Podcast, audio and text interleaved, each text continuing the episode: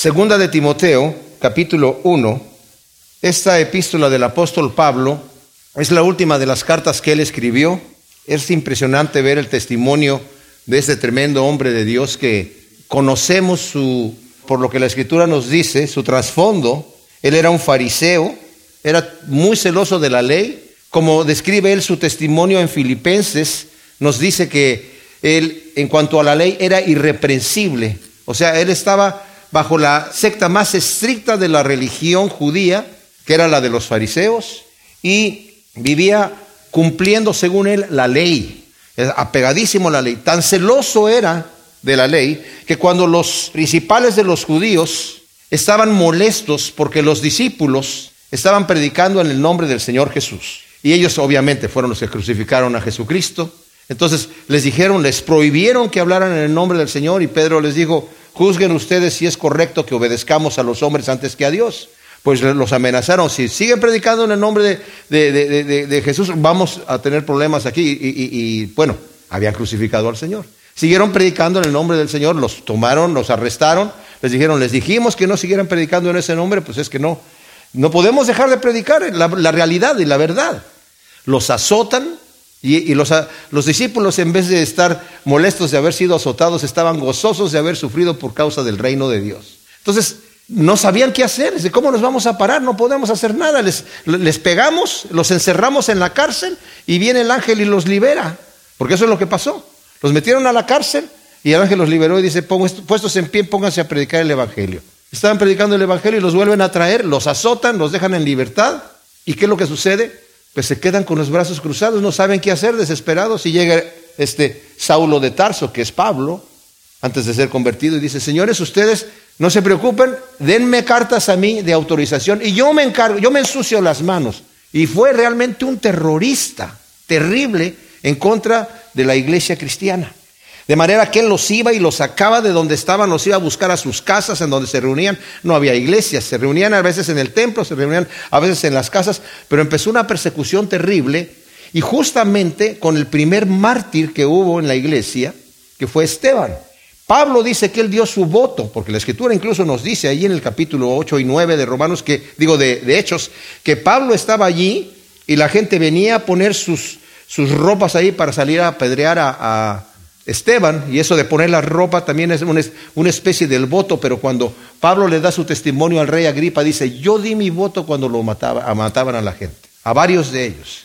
Este hombre que era un terrorista, el Señor se le aparece camino a Damasco, cuando iba justamente con estas cartas de los principales de los sacerdotes y de los judíos, autorización legal, digamos, dentro de lo que sería la iglesia, ¿verdad? Que, que aunque estaban gobernados bajo el imperio romano, Todavía la autoridad la tenían ellos para gobernar de acuerdo a las leyes de ellos. Por eso cuando trajeron al Señor Jesús, ¿se acuerdan?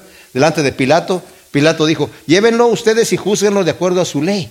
Sí, nuestra ley, de acuerdo a nuestra ley, él debe morir.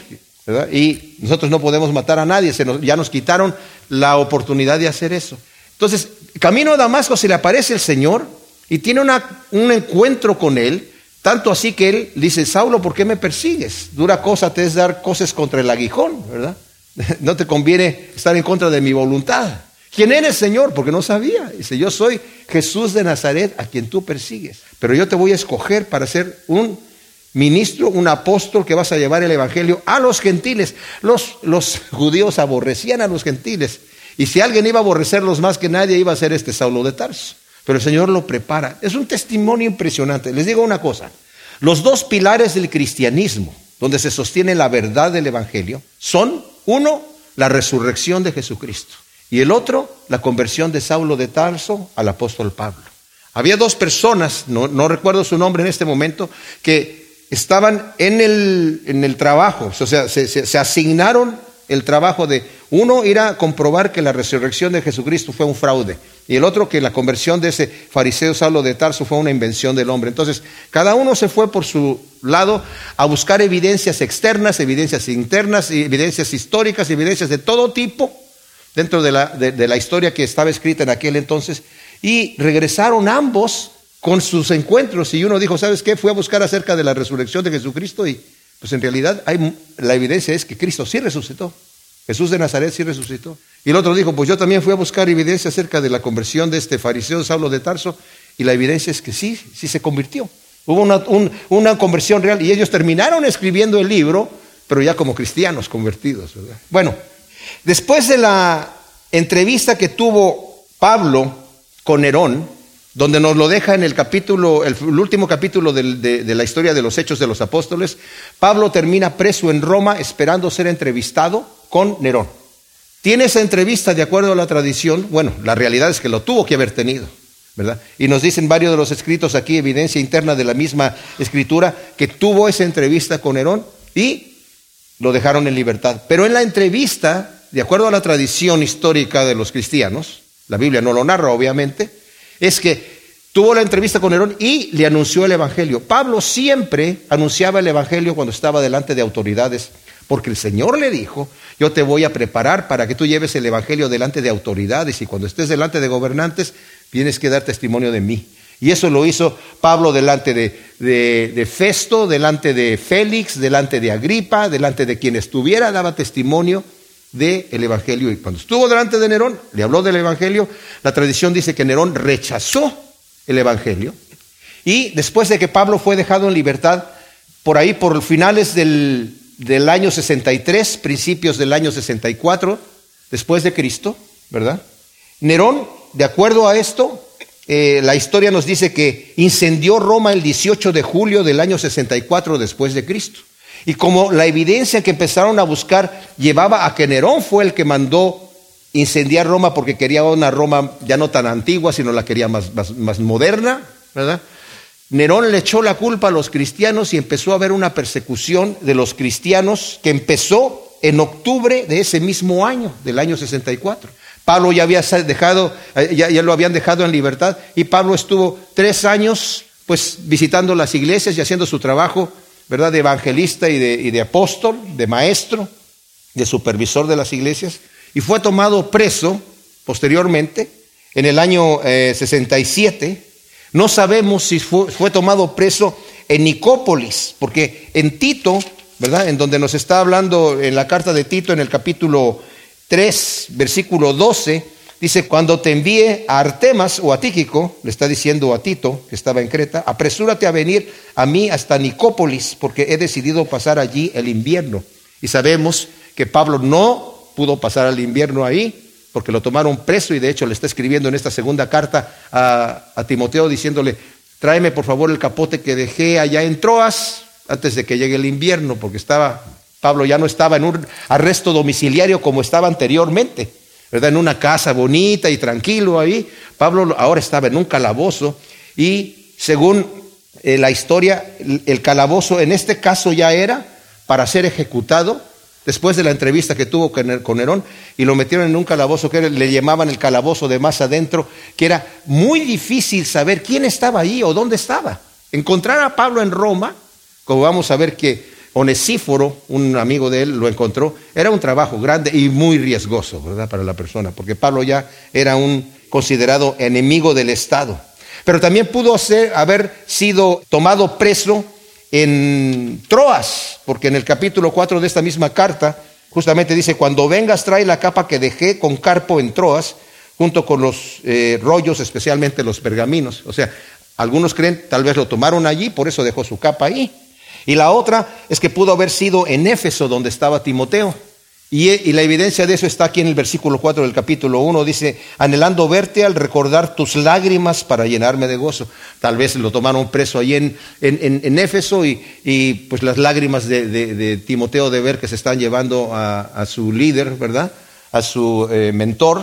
Y de cualquier manera, las lágrimas de Timoteo, como vamos a ver un momento más, las pudo haber derramado porque simple y sencillamente supo que tomaron preso a Pablo en algún lugar. Entonces, vamos al texto, versículo 1, dice, Pablo, un apóstol de Jesús el Mesías, por la voluntad de Dios, según la promesa de vida en Jesús el Mesías, a Timoteo, amado Hijo, gracia, misericordia y paz de Dios Padre y de Jesús el Mesías, Señor nuestro. O sea, Pablo es el autor de la carta y escribe su nombre al inicio de, esta misma carta, como era la costumbre. Hoy en día nosotros ponemos eh, estimado fulano de tal o querido fulano de tal, ¿verdad? Y, después ponemos el, el texto de la carta y al final firmamos nuestro nombre. Antiguamente se ponía primero el nombre del escritor y luego el nombre del destinatario. Entonces Pablo está diciendo eso. Y luego dice, un apóstol de Jesús el Mesías. Algunas de las versiones de ustedes no especifican que literalmente dice un apóstol. O sea, uno de los muchos apóstoles que hay. No de los doce, porque los doce eran los doce, pero había otros apóstoles. En Hechos 14, 14 también le llaman a Bernabé apóstol, ¿verdad? Pero un apóstol. O sea, que lleva implícito el artículo indefinido un en la palabra, que indica pluralidad de apóstoles, a diferencia de ton apostolón, que está en Hebreos 3.1, en donde dice el apóstol de nuestra fe, que es refiriéndose a Jesucristo. ¿verdad? O sea, Pablo, un apóstol. ¿Qué quiere decir apóstol? Enviado. O sea, soy un enviado de Jesús el Mesías. No soy un, fíjense que es especial porque dice, un apóstol de Jesús el Mesías. Soy enviado por Jesús el Mesías. No soy enviado por, por mi iglesia de, que estaba en Antioquía y la gente se puso a orar por mí, impusieron las manos por mí, me ordenaron, eh, qué sé yo, eh, me ordenaron evangelista, me ordenaron que fuera a los gentiles, simple y sencillamente pusieron, porque eso sí hicieron, oraron por él. Pero eh, Pablo no fue allí porque lo, lo enviaron los hermanos, digamos. El ministerio de Pablo fue dado por el Señor Jesús, ¿verdad? Es lo que está diciendo aquí. Soy enviado por el mismo Señor Jesús. Entonces, por la voluntad de Dios. Otro detalle, eh, cuando Pablo nos narra su historia en Hechos 26, del 9 al 18, nos está diciendo que fue el Señor el que lo constituyó apóstol. El llamado fue directamente de Dios. Le avisó a Pablo que él mismo lo estaba constituyendo apóstol. Impresionantemente, cuando Pablo está dando este testimonio a Gripa, le explica, yo fui enviado directamente por el Señor Jesús. Está en Dice, levántate, ponte sobre tus pies, versículo 16 del capítulo 26 de Hechos, porque me he aparecido a ti precisamente para escogerte por ministro y testigo, no solo de las cosas que has visto de mí, sino de aquellas que me apareceré a ti, para librarte del pueblo y de los gentiles a quienes yo te envío, a fin de que abra sus ojos para que se vuelvan de las tinieblas a la luz y de la potestad de Satanás a Dios, para que reciban por la fe que es en mí perdón de pecados y herencia entre los santificados. O sea, el Señor Jesús es el mismo que, el, que, lo, asignó como apóstol. Y es interesante que nos dice en eh, aquí mismo en el saludo, dice, según la promesa de vida en Jesús el Mesías. Pablo es consciente que pronto va a ser ejecutado, aquí en el capítulo 4. En el versículo 6 dice, porque yo ya estoy para ser derramado como libación, o sea, como una ofrenda a Dios, y el tiempo de mi partida es inminente, o sea, ya estoy sentenciado de muerte. ¿Sabe eso? Y, también es por qué va a ser ejecutado, porque es considerado enemigo del Estado. En el capítulo 2, versículo 9 dice, por el cual, hablando del Evangelio, sufro penalidades hasta como malhechor encadenado, pero la palabra de Dios no está encadenada. Mis amados, por ejemplo, los romanos hacían muchas injusticias, pero no crucificaban ni ejecutaban a una persona inocente, que ellos supieran que es inocente. Tenían que tener algún cargo. Al Señor Jesús lo crucificaron sabiendo Pilato que era inocente, porque los judíos le dijeron, si tú sueltas a este, no eres amigo de César, porque él se está declarando rey y no tenemos más rey que a César. Y ahí se vio como atado de manos Pilato, en cierta manera. Pero tenía que tener el, el cargo del crimen arriba como título en la cruz. Y el cargo que pusieron cuando crucificaron al Señor es, este es Jesús de Nazaret, rey de los judíos. Por eso llegaron los judíos a decirle a, Pilato, no, no pongas que este es el rey de los judíos, ponle que él dijo que era el rey de los judíos, por eso está crucificado. Y Pilato dijo, lo que ya escribí quedó escrito, dejen de molestarme aquí. Pero bueno, la promesa de vida. Pablo sabe que va a morir en ese momento, ¿verdad? Que va a ser ejecutado, no obstante, se aferra a la promesa de vida eterna que tiene en Jesús el Mesías. Pablo ha hablado mucho acerca de cómo es que él prefiere estar con el Señor Jesús que estar aquí en la tierra. Sabe que está haciendo la obra del Señor, pero a él no le interesa si el Señor decide llevárselo o decide dejarlo aquí, porque Pablo la fe es tal de Pablo que sabe, si yo muero estoy en la presencia de Dios inmediatamente. Por ejemplo, en Filipenses 1.19 le dice Pablo, porque sé que esto me resultará en mi liberación por medio de vuestra oración y la suministración del Espíritu de Jesús el Mesías. O sea, está escribiendo esta carta a los filipenses cuando estaba preso en Roma la primera vez. Yo sé que por sus oraciones voy a ser eh, dejado en libertad. Dice, conforme a mi profunda expectación y esperanza de que en nada sería avergonzado, sino que con toda confianza, como siempre, también ahora el Mesías, fíjense, será engrandecido en mi cuerpo, sea por medio de la vida o por medio de la muerte, porque para mí el vivir es el Mesías y el morir es ganancia. Pero si el vivir en el cuerpo resulta para mí un premio de labor, o sea, es mejor para ustedes y mejor para mí también por el premio de la labor, entonces no sé qué escoger. Pues de ambos lados estoy constreñido teniendo el anhelo de partir, o sea, preferiría morir y partir y estar con el Mesías, que es muchísimo mejor que quedarme aquí en la carne, pero quedarme aquí, dice aquí, es más necesario para ustedes. Tremenda cosa. Y luego dice a Timoteo, eh, amado Hijo, gracia, misericordia y paz de Dios Padre y de Jesús el Mesías, Señor nuestro.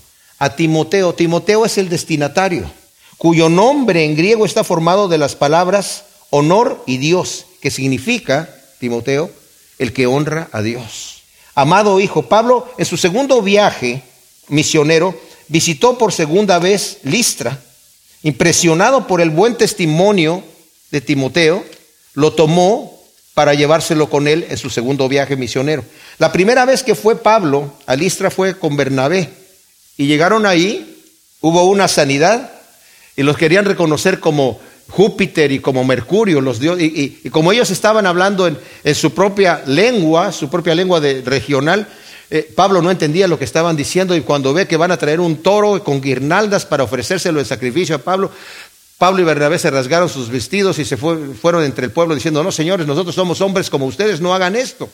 Y después de quererlos hacer dioses, llegaron los judíos que los venían persiguiendo desde Antioquía de Pisidia, ¿verdad? Dijeron, estos son unos falsos, y alborotaron al pueblo y en vez de proclamar los dioses, los apedrearon a Pablo y lo dieron por muerto, lo sacaron fuera de la ciudad. Y una vez que ya estaba fuera de la ciudad, este, los hermanos lo rodearon y el Señor, no sé, a lo mejor hizo un milagro de levantarlo de ahí, pero se levantó Pablo, ¿verdad? Se fue a Derbe y después regresó a Listra, en donde estaba Timoteo, pero todavía un, un jovencito, ya había predicado el Evangelio, su madre y su abuela, que eran judías, obviamente recibieron el Evangelio. Y luego pasó Pablo nuevamente confirmando las iglesias y diciéndoles es necesario que a través de muchas tribulaciones entremos en el reino de Dios. Fortalezcanse, no, no tiren la toalla.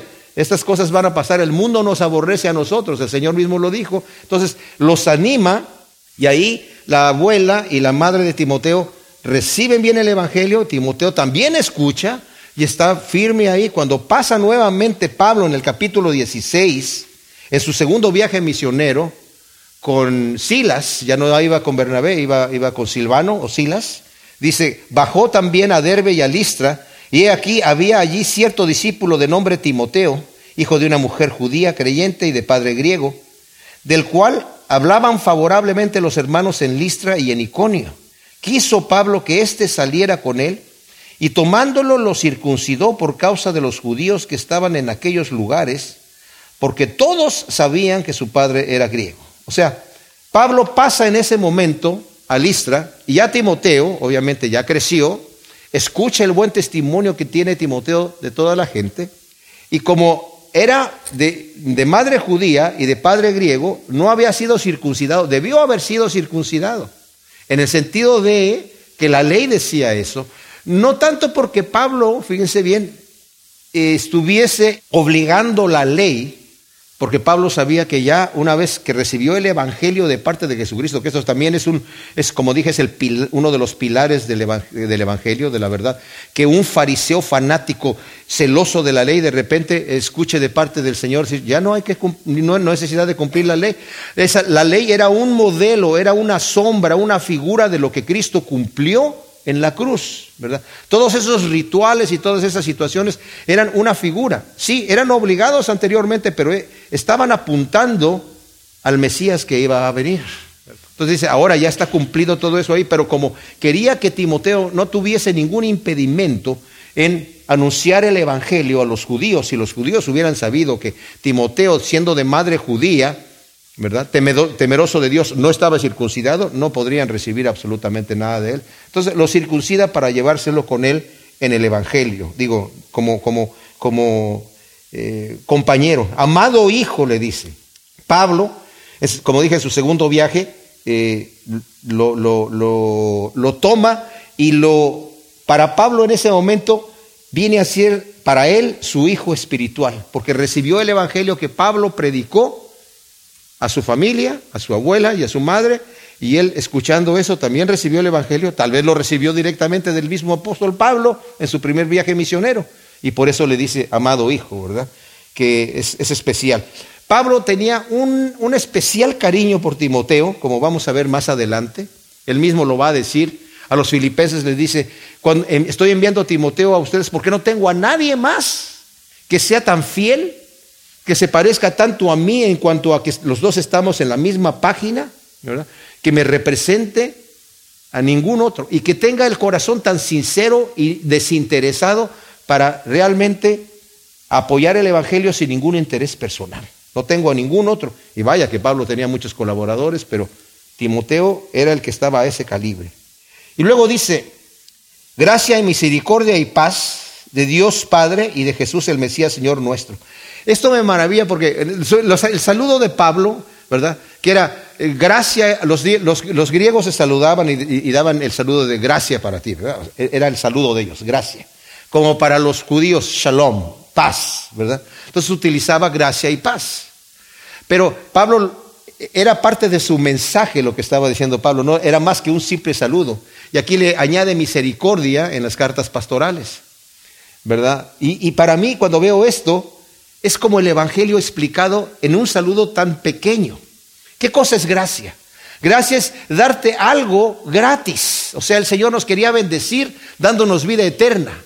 Pero el problema es que Dios es justo. No nos, Dios, Dios no puede perdonar así por perdonar. Él es Dios. Él hace lo que Él quiere y no le tiene que dar cuentas a nadie. Pero en su justicia, ¿saben qué? No es justo perdonar al agresor.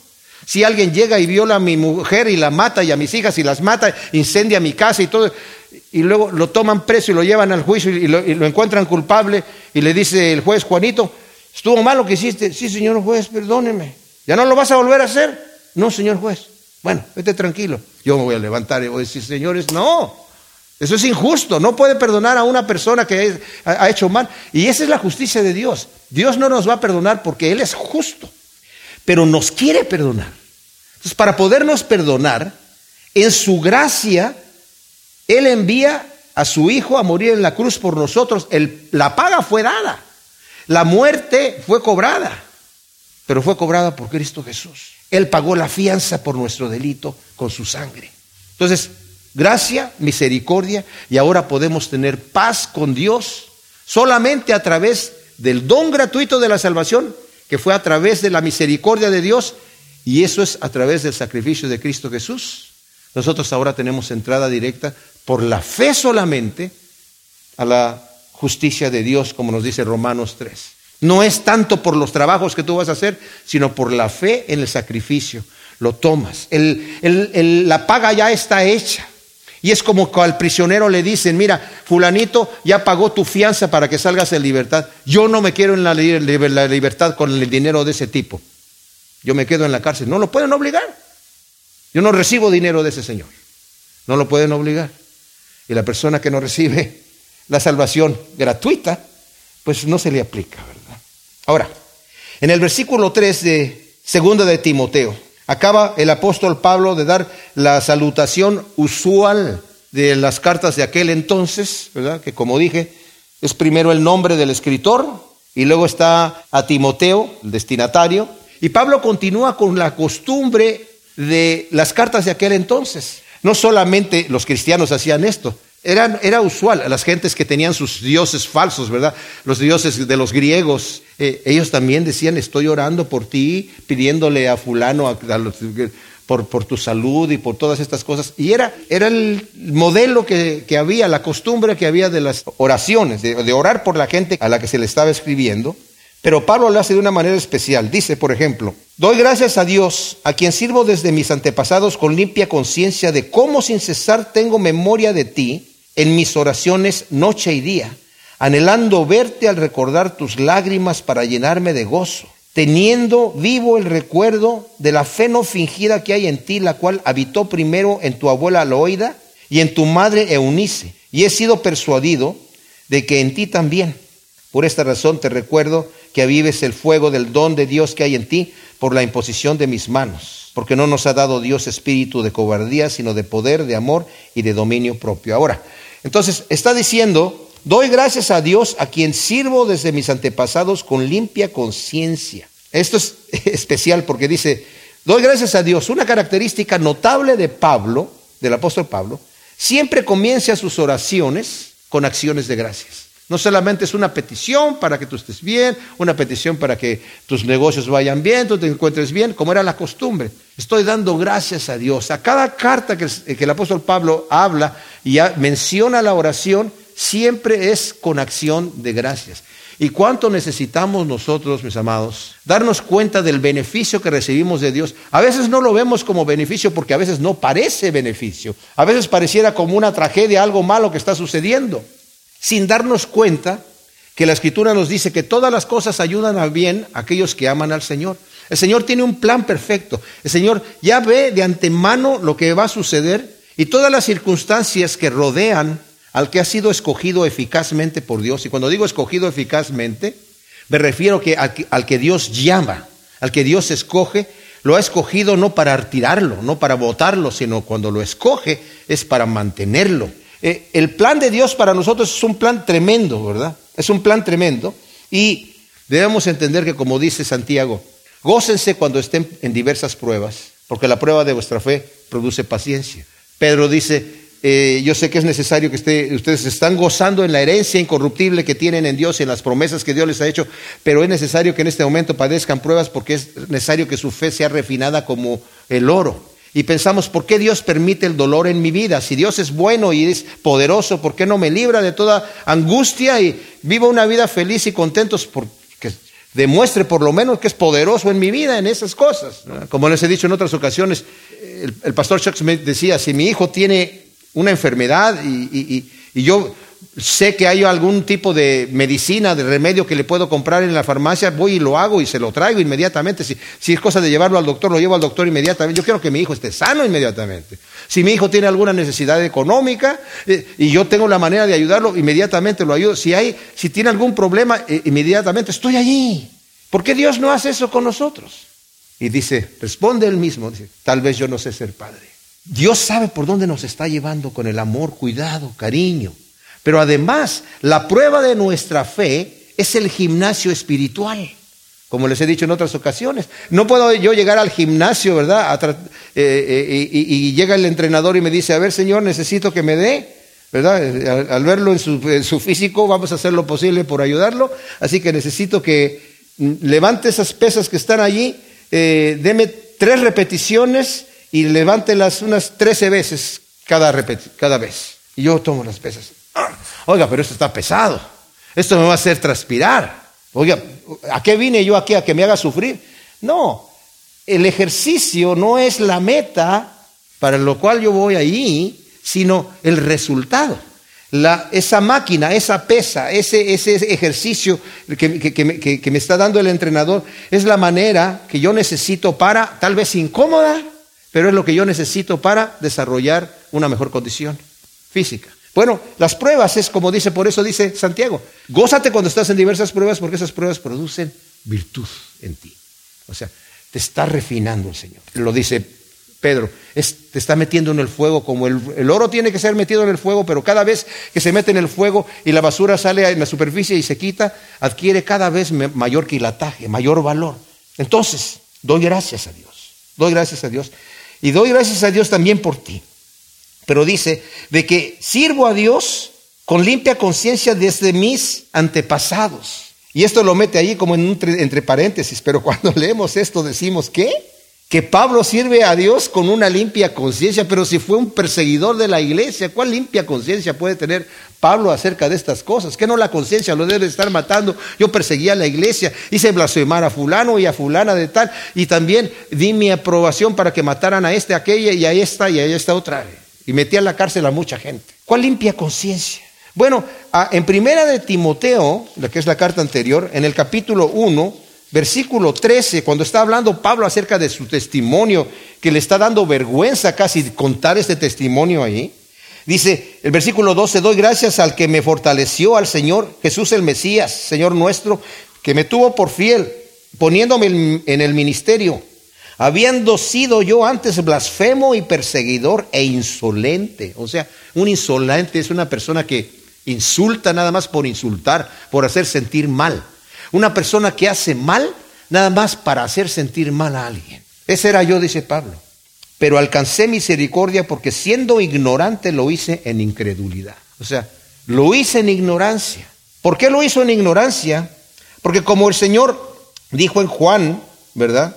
16.2, y también el mismo Pablo también dando su testimonio a, Agripa, eh, el Señor en, Juan 16, 2 dice, muchos los van a llevar a las sinagogas y los van a hasta matar pensando que están haciendo un servicio a Dios.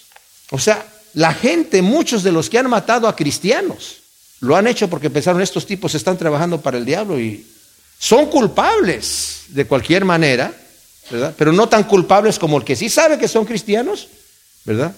Y que están sirviendo a Dios y les hacen daño, ¿verdad? Pero en el, en el 26 eh, de Hechos que estábamos leyendo hace rato, dice el versículo 9, yo ciertamente pensaba en mi interior que era mi deber, fíjense bien, yo pensaba, dice Pablo, que era mi deber hacer muchas maldades contra el nombre de Jesús de Nazaret, lo cual en efecto hice en Jerusalén pues luego de recibir autorización de parte de los principales sacerdotes, no solo encerré yo en cárceles a muchos de santos, sino que di mi voto en contra de ellos cuando los mataban. Y muchas veces castigándolos por todas las sinagogas, los forzaba a blasfemar y locamente enfurecido contra ellos los perseguía, aún en las ciudades extranjeras. O sea, esa era la convicción de Pablo. Yo lo estoy haciendo para Dios, por el celo de Dios. ¿Qué es esta religión de caricatura que tienen estos cristianitos? ¿Quién es este Jesús de Nazaret? No es nadie. Pensaba Pablo. Y por eso cuando va al camino a Damasco y el Señor se le aparece y es derribado a tierra, le dice, Saulo, ¿por qué me persigues? ¿Quién eres, Señor? Está oyendo una voz del cielo. Yo soy Jesús a quien tú persigues. ¿Por qué me persigues? No, no, yo estoy persiguiendo a otros. No, si tú los persiguiendo a la iglesia, me estás persiguiendo a mí. Porque Pablo dijo, yo era, pensé que era mi deber hacer muchas maldades, fíjense bien, era mi deber hacer muchas maldades en contra del nombre de Jesús de Nazaret. ¡Wow! ¡Qué tremenda cosa!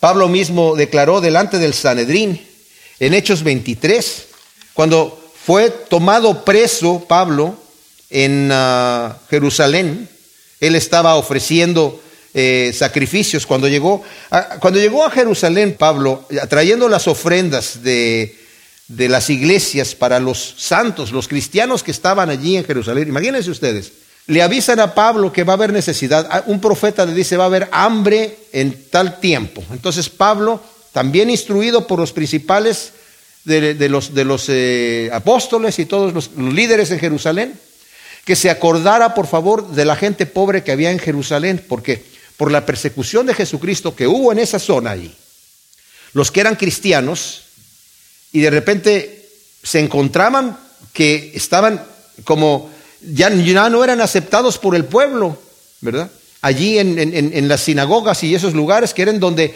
eh, se reunía el pueblo incluso para hacer negocios o para hacer cualquier cosa. La vida social era todo alrededor del templo.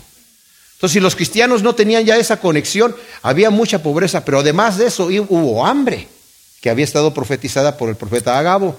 Entonces le dijeron a Pablo, acuérdate de, los pobres que están aquí en Jerusalén, de los cristianos que tienen necesidad. No todos tenían necesidad, pero había, la mayoría eran esclavos con necesidad.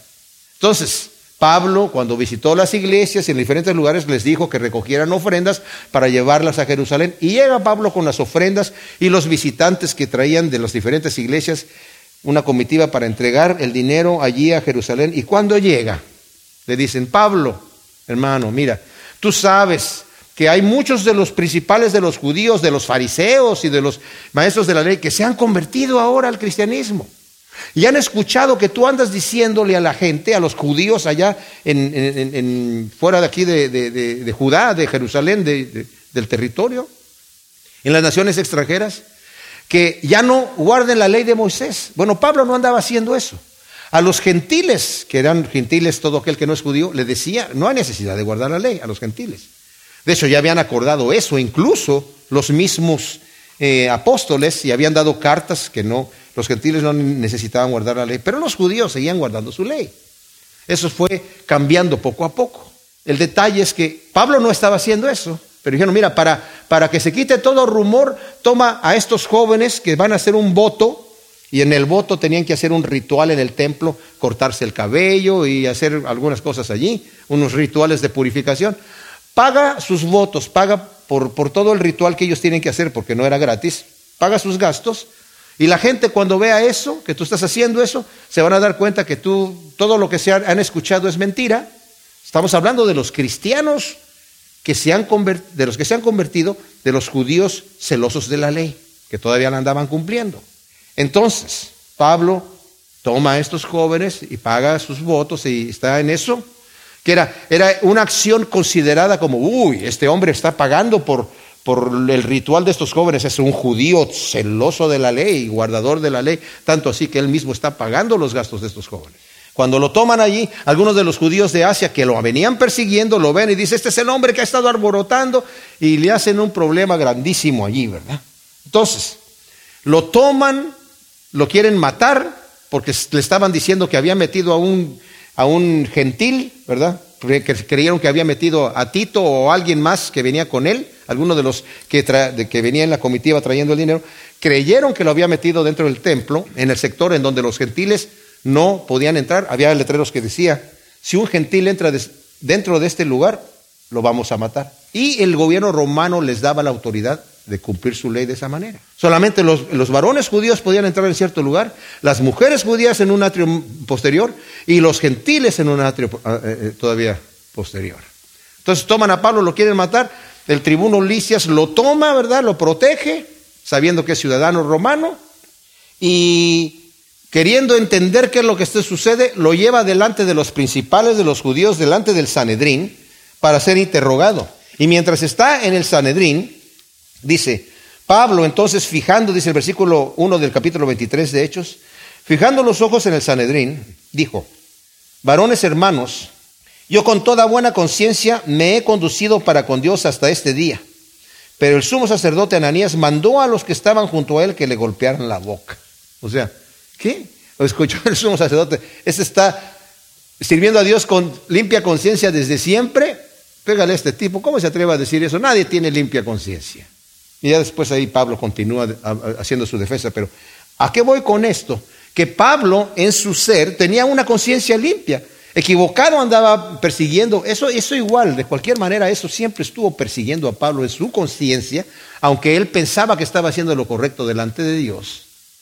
Pero por eso está diciendo Pablo aquí justamente en la oración a Timoteo, doy gracias a Dios a quien sirvo desde mis antepasados con limpia conciencia de cómo sin cesar tengo memoria de ti en mis oraciones noche y día, anhelando verte. O sea, yo le doy gracias a Dios de que me recuerda a orar por ti para hacer oración intercesora por ti, por el amor que tenía. Pablo, mis amados, era un hombre de oración, un hombre de oración se acuerda de Timoteo, y no solamente de Timoteo, sino de los demás siervos de Dios y de las demás iglesias también, porque lo menciona en cada carta, noche y día. No quiere decir que Pablo se pasaba ahí arrodillado, golpeándose el pecho y orando así como, como monje, no.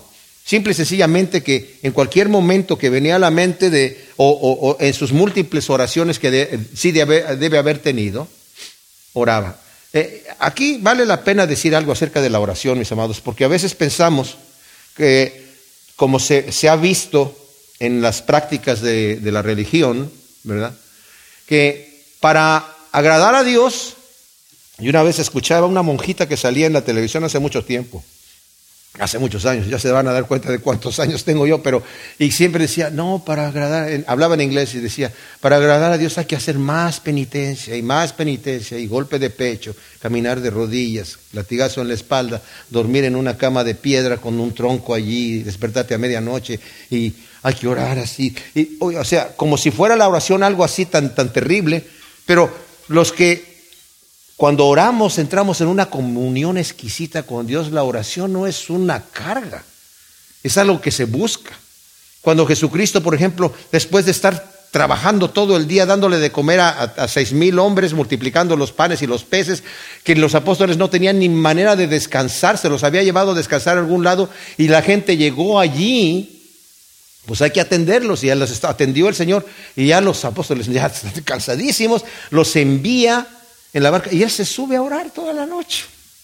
Y uno dice, oye, toda la noche, pues que el Señor andaba, andándose golpes de pecho y sufriendo. No estaba sufriendo en la oración, estaba gozándose en la presencia del Padre Celestial, ¿verdad?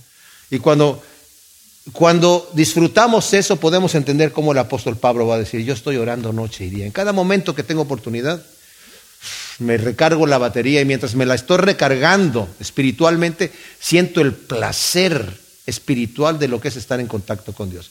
Eso solamente lo puede entender un cristiano que ora, que está en contacto con Dios. Antes para mí la oración era una carga, porque no conocía esa intimidad con el Señor, pero ahora es una búsqueda, para muchos de ustedes también. Entonces, anhelando verte, dice aquí, al recordar tus lágrimas para llenarme de gozo. Pablo menciona que anhela ver a su hijo amado, ese es su hijo espiritual, ya se lo acaba de decir en el versículo 2, tú eres mi hijo espiritual, para llenarse de gozo. Ahora entendamos que el apóstol Pablo está preso en una situación bien peligrosa, que es esta. Ya está sentenciado a muerte. Cualquier persona que tenga contacto con Pablo lo pueden ver como un sospechoso. Por eso Pedro negó al Señor Jesucristo. Porque eres tú también uno de ellos que estaba allí con ellos en el, en el, huerto. No se lo estaban diciendo, oh, eres tú también uno de ellos en el huerto, así como tranquilamente, sí. Mm, interesante, sí. Sí, pareces Galileo, ok. ¿Quieres un panecito? ¿Un cafecito? No, era para tomarlo preso, porque se estaba identificando con el que ya estaba siendo acusado. Entonces, pero aún así le dice, anhelo verte para recordar tus lágrimas, para llenarme de gozo. Me acuerdo de que tú lloraste en el momento que se, me llevaron preso, tal vez en Éfeso o tal vez en otro lugar, para que me vengas a visitar en Roma. En el 4.9 le dice, procura venir pronto a mí, por favor, Timoteo procura venir. Sabe que Timoteo no se va a achicar. Fíjense, esto lo vamos a ver y lo vamos a estudiar más a fondo, mis amados. Porque Pablo obviamente era un hombre de carácter fuerte, era un hombre de armas tomar. Era, vamos, nos metemos aquí con todo. Pero Timoteo no tenía este carácter. Pero no pensemos que porque le dice a Timoteo, aviva el fuego que hay en ti y procura echarle ganas y no te achiques y no se, pelea la buena batalla y, como un buen soldado de Jesucristo, ¿verdad? Comparte sufrimientos como buen soldado de Jesús. Ninguno milita y se enreda en los negocios de la vida, sino a fin de agradar al que lo avistó como soldado. Tú también, Timoteo, échale ganas que Timoteo estaba así. No, vamos a ver que más bien el ánimo de Pablo es como cuando le dicen a un atleta, a un corredor. Corre, corre, no te detengas. Ah, que se está deteniendo el corredor. No, no se está deteniendo, pero le estás echando, eh, le estás animando para que continúe. Esta es la manera que, que Pablo está animando a, Timoteo, su discípulo, en este caso, ¿verdad? Para que avive esas cosas, como lo va a decir más adelante, que avive el fuego que está en él, ¿verdad? Entonces, anhelo verte y yo sé que en tu fidelidad Tú no te vas a avergonzar de mí y vas a venir a verme, si tienes la oportunidad, ¿verdad? No sabemos si la tuvo o no la tuvo. Teniendo vivo el recuerdo de la fe no fingida que hay en ti, la cual habitó primero en tu abuela Loída y en tu madre Eunice, y he sido persuadido de que en ti también. Ahora, Pablo tiene el vivo recuerdo, dice, de la verdadera y auténtica fe de Timoteo, que la aprendió de su abuela y de su madre. Cuando llegó Pablo nuevamente allí, a Listra, y ve a Timoteo ya cómo creció espiritualmente, la fe que tenía, escuchando el buen testimonio que tenía delante de toda la gente, wow, este muchacho le entró, pero le entró bien, le entró con el pie derecho. Entonces se lo quiso llevar.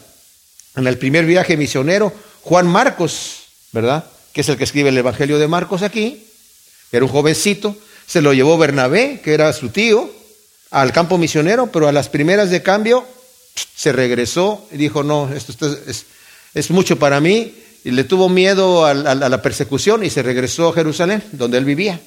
Entonces, en el segundo viaje misionero, Bernabé y Pablo acordaron salir y se quiso traer a, a, Juan Marcos otra vez y Pablo le dijo, no, ese jovencito no, ese jovencito no, porque nos dejó a las primeras allí, así que no. Entonces tuvieron un altercado ahí, no se pusieron de acuerdo. Bernabé se fue con Juan Marcos, su sobrino, para otro lado, y Pablo tomó a Silvano o a Silas y se fueron por otro lugar. Llegan a Listra, ven a este jovencito, este sí dice Pablo, este sí va a venir conmigo. Más adelante Juan Marcos era un tremendo siervo que Pablo lo manda a pedir incluso aquí en esta carta también, ¿verdad? Que venga él, ¿verdad? Que, que lo necesita, lo necesita. Bueno, de cualquier manera, he sido persuadido, dice Pablo. Aquí está usando Pablo la voz pasiva. Algunas de sus versiones dice, estoy seguro, ¿verdad? que de esa fe no fingida que estoy seguro que habita en ti y que habitó primeramente en tu abuela y luego en tu madre. es importante a veces, no, no, no por ser demasiado así eh, como dicen en inglés, ¿verdad? sino porque de acuerdo al tiempo del verbo tenemos que ver aquí cuando Pablo dice he sido persuadido, está usando una voz pasiva que indica la acción invisible de un tercero. O sea, he sido yo persuadido por otra persona he sido persuadido. ¿De qué? De la fe que hay en ti. Más adelante va a utilizar otra vez esa misma palabra. He sido persuadido. ¿Y quién es el que lo está persuadiendo? El Señor es el que lo está persuadiendo. No es una cosa de que estoy seguro que tienes una fe, sino estoy convencido, he sido convencido que tienes una fe no fingida al ver tu testimonio impecable. Así que te estoy recordando, y dice, y por esta razón te recuerdo que avives el fuego. No nos da tiempo de ver lo que sigue, lo vamos a ver en el siguiente estudio, pero es, vamos a ver aquí en esta carta, mis amados, las últimas palabras del apóstol Pablo. Y siempre es importante saber las últimas palabras de una persona que sabe que se va a morir, especialmente si una persona que ha tenido un contacto directo con el Señor y una relación tan fuerte como la que tuvo el apóstol Pablo. Y cómo aconseja a su hijo Timoteo a cuidar, le va a decir, guarda el depósito que te ha sido entregado. Guarda la sana doctrina que te ha sido entregada. Lo que tú has oído y visto de mí, eso haz. Te he dado un buen ejemplo. Adelante. Continúa la obra. Gracias te damos, Señor, por tu palabra. Qué hermoso es tu evangelio. Qué hermosa es tu verdad. Cómo has transformado nuestras vidas y las sigas transformando. Cómo has puesto en nuestros corazones una esperanza viva, Señor, que nos alienta a seguir adelante con todas nuestras fuerzas. En donde sabemos que tú no eres una idea, no eres una filosofía, no eres una religión, eres la verdad. Eres quien nos has liberado, Señor, de muchas cosas y nos das esa promesa de vida eterna asegura en nuestros corazones y es tu Espíritu mismo que nos da testimonio que somos tus hijos y por cuanto somos hijos, somos herederos tuyos y coherederos con Cristo. Qué bendición. Gracias te damos. En el nombre de Cristo Jesús. Amén.